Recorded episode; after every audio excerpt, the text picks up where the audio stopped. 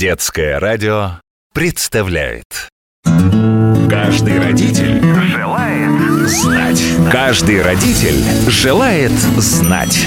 Программа для пап и мам на Детском радио Добрый вечер, уважаемые взрослые слушатели. На часах 10 вечера, а это значит, что в эфире детского радио программа для вас, и я ее ведущая Елена Самойлова. Мы продолжаем разговор о наших четвероногих друзьях. Вот уже несколько тысяч лет, как человек приручил кошку, которая гуляла сама по себе. А надо ли с ней гулять в наше время? Узнаем об этом сегодня. Так же, как о том, какие кошачьи болезни могут быть опасны для детей и как научить мальчишек и девчонок правильно кормить и поить питомца. Поможет нам профессионал профессионал, специалист по поведению кошек, зоопсихолог, переводчик с кошачьего, автор популярного блога «Я знаю, о чем мурчит твоя кошка» и автор книг «Я понимяу. Как понять язык кошки» и «Самиучитель. Как правильно играть с кошкой» Анна Орлова. Анна, добрый вечер. Добрый вечер. Каждый родитель желает знать. Мы с вами поговорили уже о том, как подготовить дом к появлению кошки, да? А, поговорили о том, мстительны ли кошки. Оказывается, что нет, что это просто они сигнализируют нам, что что-то не так, да? Вот прогулки с кошками. А, дети же часто говорят, ой, а я буду со своей кошкой гулять, особенно если они увидят соседа, который взял кошку не поводок, у кошку, у кошек шлейки, да, и погулял. Потом все мы знаем, как любят кошки травку, например, да, как они любознательны. Вообще вот стоит с кошкой гулять или нет? Это можно сделать таким ритуалом для ребенка, что вот кошку нужно выгулить? Конечно, можно, если на это есть желание и время. Потому что важно понимать, что если вы начинаете гулять с вашей кошкой, то вы делаете из вашей кошки кота пса, и гулять с ней впредь нужно будет каждый день. Регулярно. Да. А, и то и несколько раз в день. Поэтому тут очень хорошо подумайте над тем, а стоит ли начинать, потому что а если мы говорили с вами о том, что приобретая котенка, вы приобретаете котенка скорее себя, чем ребенку, то значит гулять ребенку когда-то надоест и придется вам. Да, ну и тут очень важный такой момент, тоже зависит от возраста ребенка. Если ребенок хочет гулять с кошкой, и вы в целом не против, то вам надо будет гулять с кошкой и с ребенком. Отпускать их от них точно совершенно не стоит. И в целом нужно знать о том, что прогулки для кошки, они гораздо опаснее, чем прогулки для собак. Потому что даже если ваша кошка вакцинирована, полностью ежегодно вы проходите вакцинацию, это не защищает ее от всех вирусов, потому что, к сожалению, нет всех вирусов для кошек. И на сегодняшний день существуют эффективные вакцины. И кошка может на улице заразиться, поконтактировав с другими кошками иммунодефицитом, лейкозом. Ну, это вот два вирусный лейкоз у кошек вот есть. Это два такие основных вируса, которые могут засесть в кошке, которые могут испортить ее здоровье, и при этом от них нету вакцин. Это первое. Второе, что нужно знать, что кошки это, ну, вот многие так любят говорить, что кошки это вода. И они утекают из любой шлейки только так. Если вдруг что-то где-то чего-то они испугались, все, у вас в руке остается просто поводок Ладно. со шлейкой, и самой кошки нет. А искать кошку на улице это как искать иголку в стоге сена, потому что она где-то запрячется в каких-то кустах в каком-то подвале, и она может уйти довольно далеко, и вы ее никогда не найдете. К сожалению, с такими ситуациями я тоже сталкивалась. Это правда очень больно, очень сложно, и тут нужно если все-таки вы намерены гулять с вашей кошкой, э, во-первых, подобрать шлейку правильно таким образом, чтобы она не могла из нее утечь, и гулять с ней в тот период времени, когда на улице меньше всего народу, машин, собак, других кошек. То есть, как правило, это раннее-раннее-раннее утро, либо поздний-поздний вечер и почти ночь. Ну вот тогда кошке будет на улице чуть комфортнее, но это не отменяет всех других опасностей, вот в частности вирусов разных. Плюс заражение гельминтами, блохами, это все тоже на улице происходит. И если вы с вашей кошкой гуляете, то необходимо ее ежемесячно обрабатывать от паразитов. А вот если уж мы с вами поговорили об инфекциях, вирусах и других неприятностях, ребенок чем-то может заразиться от кошки? Вот есть какие-то опасные э, заболевания, которыми ребенок может заразиться от кошки, если она бывает, например, на улице? Или, например, если это дикая кошка, которую ребенок побежал и решил погладить? Да, есть вещи, которыми ребенок и взрослый человек может Ну заразиться да, то есть то, что кошки. передается человеку. Да, это паразиты, лишай. Самое, ну, такое Самое то, что рас- пугает всех. распространенное. Э, Это не что-то там суперопасное, это лечится. Это не ну, что-то страшное, просто оно может очень долго лечиться. Вот. А, И многие боятся токсоплазму, потому что кошки, большинство являются носителями этой токсоплазмы, но здесь вопрос только гигиены. Э, Если вы сами регулярно моете руки, если вы научили этому ребенка, то бояться нечего, потому что заразиться токсоплазмой ну, тоже довольно непросто. Это надо прям конкретно поконтактировать с фекалиями кошки. Вот. Но, насколько я знаю, токсоплазмоз, он опасен скорее для беременных, по-моему, да? Для беременных женщин, но тем не менее дети тоже могут при желании им заразиться. Ну, я так понимаю, что токсоплазмоз и, например, ну, гельменты мы не можем увидеть, э, есть ли они у кошки. А как понять, что у кошки есть лишай? Тоже это можно не увидеть. То есть это не всегда вот... Не всегда видно. М-м. Есть э, самый простой бюджетный способ в клинике определить, является ли кошка, ну, растут ли на ней вот эти вот грибы. Это посветить специальной лампой Мгм. с ультрафиолетовым светом, э, и, ну, и там определенные участки на кошке будут светиться. А При когда этом- появляются такие лысые пятнышки, не всегда уже- просто будет аллопеция. Мгм. То есть не всегда будут вот эти очаги, может светиться сама шерсть. Вот сами шерстинки, они могут быть заражены, и они под этой лампой могут светиться. Но эта лампа, она не стопроцентный метод диагностики, потому что не весь лишай светится под этой лампой. Но опять же, это такие темы мы затрагиваем ветеринарные больше, и об этом более подробно может ветеринарный врач рассказать. Ну, просто чтобы в теории знать, что Да. может быть. что лишай вы можете на кошке не заметить. То есть не обязательно лишаем болеет та кошка уличная, которая вот будет прям облезлая, на которой будет видно, что вот у нее где-то лысины есть. А если лысины, то это точно Если лысины, то скорее всего, да, но не факт. Есть То и другие кожные разные заболевания, да, Мгм. у кошек, которые которые людям не передаются. могут и не этом. передаваться. Вот. Это может быть просто блошиный дерматит, когда кошка себе расчесала, там, ну, до залысин, например.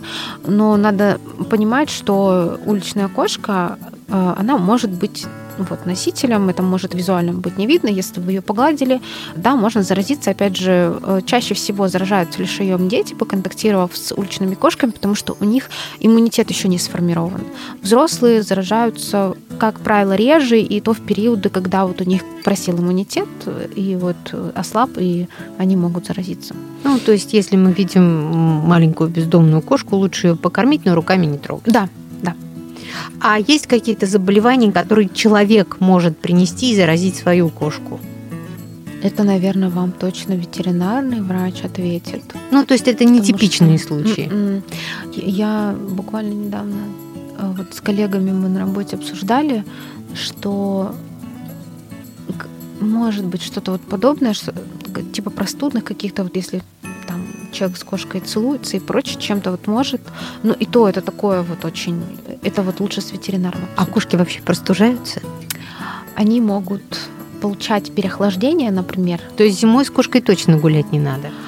Не то чтобы не надо, просто зимние прогулки, они, как правило, гораздо короче по времени. И плюс надо понимать, что за кошка, какой у нее подшерсток, если это сфинкс, ну, он вряд ли сам захочет даже гулять зимой. Ну, могут Ну, то есть, если да. кошка привыкла к такому Мгм. температурному режиму, например, она живет в загородном доме и спокойно имеет доступ на улицу, вот тогда она спокойно у нас ходит на улицу, потому что мы ее привили. Это надо будет сделать обязательно, да? Ей не нужна шлейка, потому что она сама бегает куда хочет. Такой же тоже бывает режим жизни у, у животных. Да, такой режим жизни довольно распространен, особенно в семьях, которые живут в загородных домах. Но я не могу не отметить, что это тоже опасно для кошки, потому что кошка может уходить очень далеко от дома, и там, помимо вирусов, с которыми она может встретиться, это еще и другие опасности в виде собак, машин.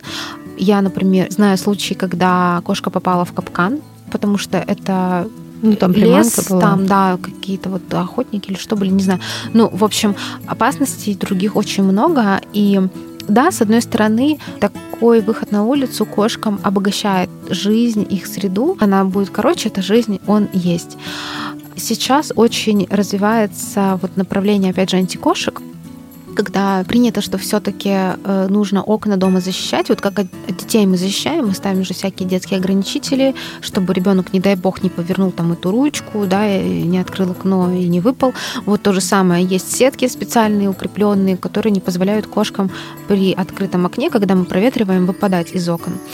Вот что касается загородных домов, очень развивается тема таких вот вольерчиков для выгула. Это когда у кошки из окна какого-нибудь, который вот в доме есть, есть доступ на участок, и где для нее вот огорожена территория при помощи вот оцинкованной сетки. Она внутри благоустроена, там какие-нибудь деревья насажены, по которым кошка могут, может там каракаться, всякие гамачки навешаны, э, лазалки. Ну, то есть такой кошачий Диснейленд.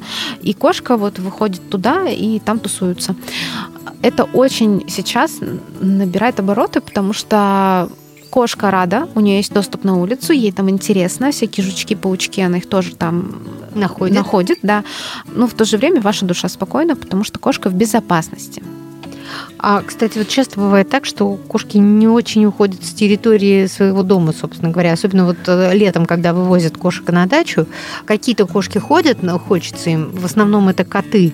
А кошки остаются на месте. Вот э, можно как-то еще дополнительно приучить кошку, чтобы она не шастала по чужим дворам? Только физически ограничить ей выход. Uh-huh. То есть, если у вас стоит какой-то объяснить очень... не получится. Нет, это инстинкт.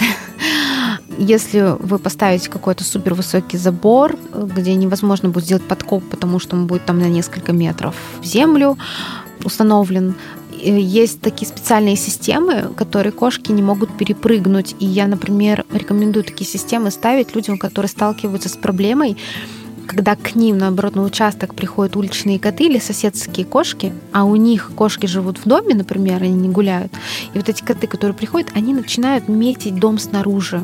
И вот эти кошки в шоке внутри там сидят, они чувствуют все эти запахи, и они от стресса начинают метить внутри. И дом в итоге, он просто весь пропитывается мочой снаружи. Это очень страшная, на самом деле, штука, потому что это все очень сложно вымывается и так далее.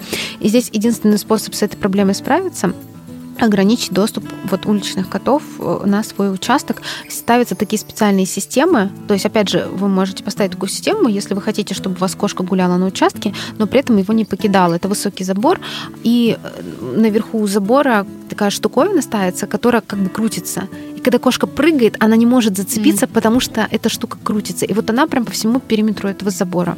Это как один из примеров, там разные штуки бывают, ограничивающие вот этот вот момент, связанный с перепрыгиванием забора. Но вот это самое клевое, на мой взгляд. Давайте поговорим о том, как кормить кошку. А, многие дети очень любят э, положить кошке побольше еды, все время ей добавлять этой еды, еще ее принести и потыкать туда. Понятно, что мы объясняем ребенку, что насильно ничего не надо делать с кошкой. Давайте расскажем ребенку, как, собственно говоря, надо кормить кошку. Чтобы рассказать ребенку, как кормить кошку, сначала определитесь сами, чем вы будете ее кормить, что это будет за корм и какой будет у нее режим. На мой взгляд, самое оптимальное, самое удобное и комфортное – это когда вы кормите кошку сухим кормом. Этот корм находится в свободном доступе у кошки, она когда хочет, тогда подходит и кушает. Как дополнительное лакомство вы можете давать ей влажный корм несколько раз в неделю, и также еще можно выбрать какие-то вкусняшки, вот, которые вы можете использовать для тренировок, либо для того, чтобы поиграть с кошкой в развивашки. Соответственно, а если вы объясняете ребенку, как кормить кошку, и если вы, например, хотите передать ему вот эту обязанность кормить ее, то его задача просто пополнять миску с сухим кормом так, чтобы он, с одной стороны, не лежал там целую неделю и не портился на воздухе, а с другой стороны, чтобы хотя бы часов на 12 вот этой миски кошки хватало, чтобы вы каждые 12 часов могли ее пополнять. Потому что мы помним, что кошка регулирует свое питание сама. сама. Да, то есть ее основной рацион это будет сухой корм.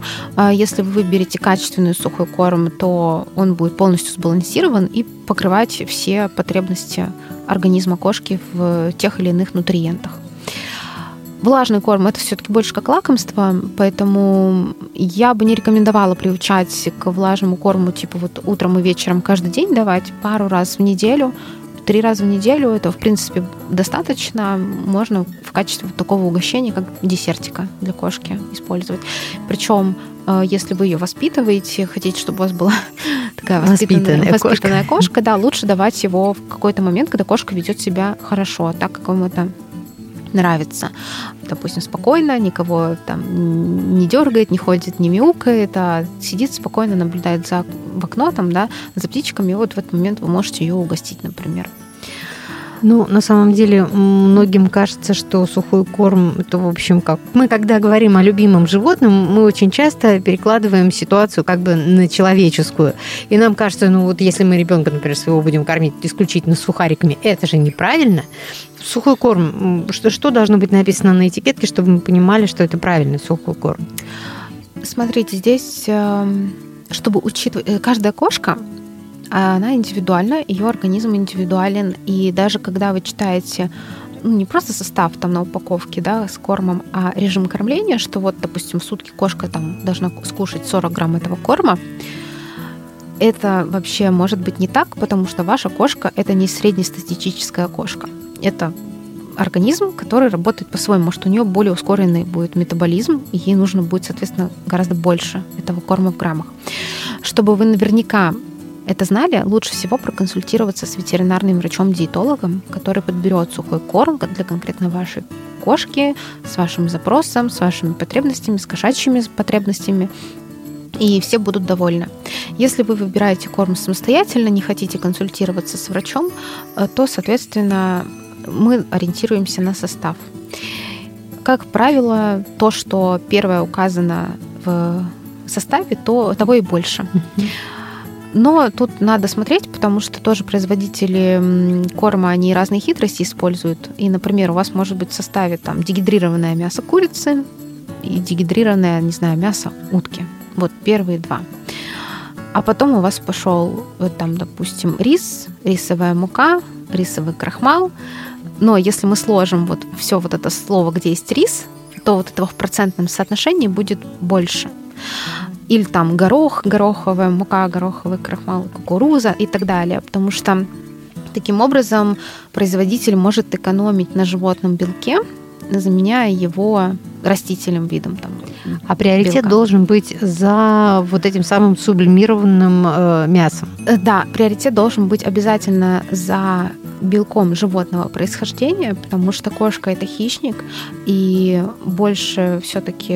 Она не может без белка животного. Да, питательных веществ она получает именно, ну, белок это строительный материал для организма и так далее, для кошки, тем более она должна получать именно из животного белка. Поэтому важно обращать внимание на состав, э, не просто ориентируясь на то, там, правильно ли в правильном порядке все указано, но еще и не применяет ли производитель подобных хитростей. Немного математики. Да, и, конечно, ну, готовиться к тому, что хороший качественный корм, он не будет стоить дешево. Он все-таки, ну, особенно там, в сегодняшних реалиях довольно дорого может стоить. Если мы кормим кошку сухим кормом, то нужно обязательно, чтобы у нее была вода. В принципе, у нее вода всегда должна быть. А водичку, я просто читала, что вода у кошки должна стоять не там, где она ест, потому что кошка никогда не пьет воду там, где она охотится. Это действительно так? Ну, если мы берем кошек, которые ведут одичавший образ жизни, то есть наши уличные там кошки, да, то есть она в одном месте там где-то крыску или мышку поймала, а в другом месте из лужи попила. Вот. Или там диких кошек, которые там в лесах да, живут. А, ну, считается, что ну, эволюционно, да, сложилось именно так, что кошки, ну, у них раздельный источник, вот где вода, и вот э, там, где она охотится, это разные места, и поэтому считается, что, да, лучше водичку ставить отдельно от еды, что так кошки гораздо лучше ее пьют.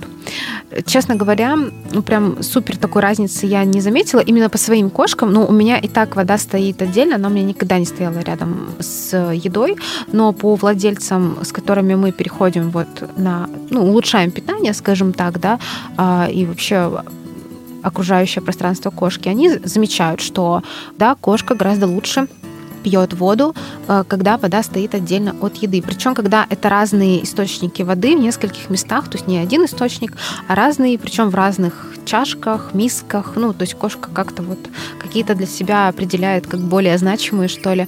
Почему это важно? Потому что кошки, в принципе, все абсолютно склонны к заболеваниям мочевыделительной системы, циститы, мочекаменная болезнь, почечная недостаточность. И профилактировать эти заболевания важно вот путем потребления оптимального количества жидкости кошкой.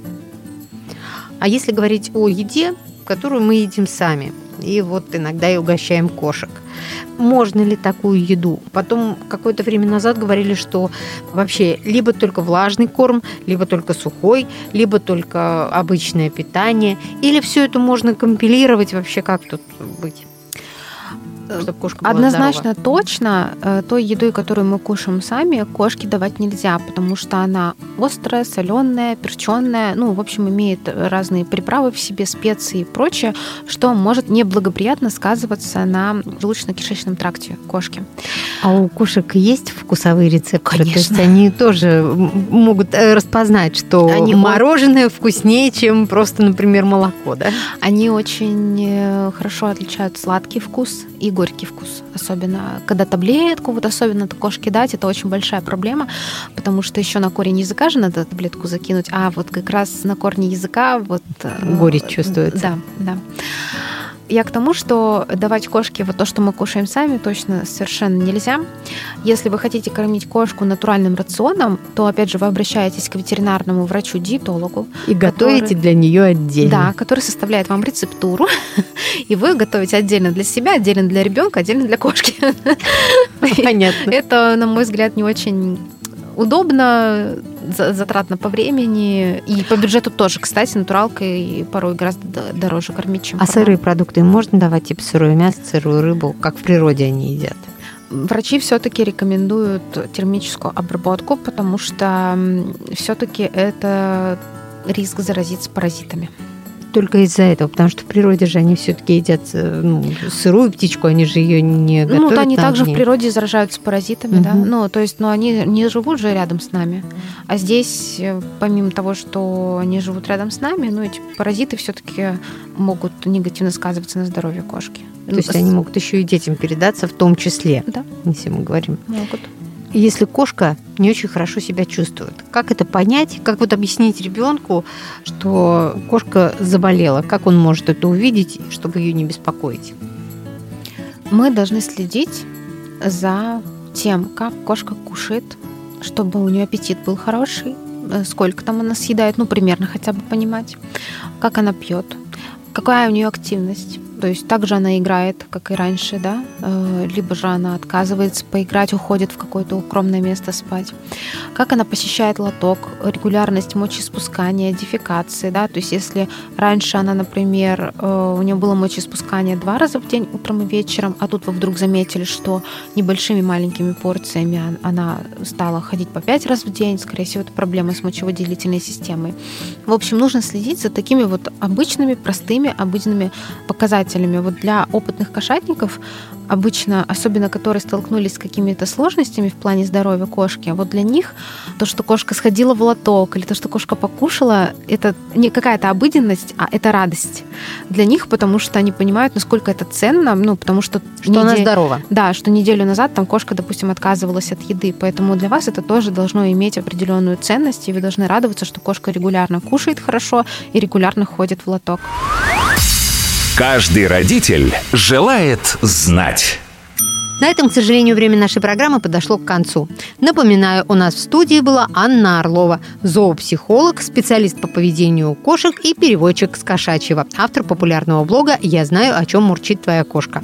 Завтра мы встретимся снова и продолжим разговор о кошках и их взаимоотношениях с детьми.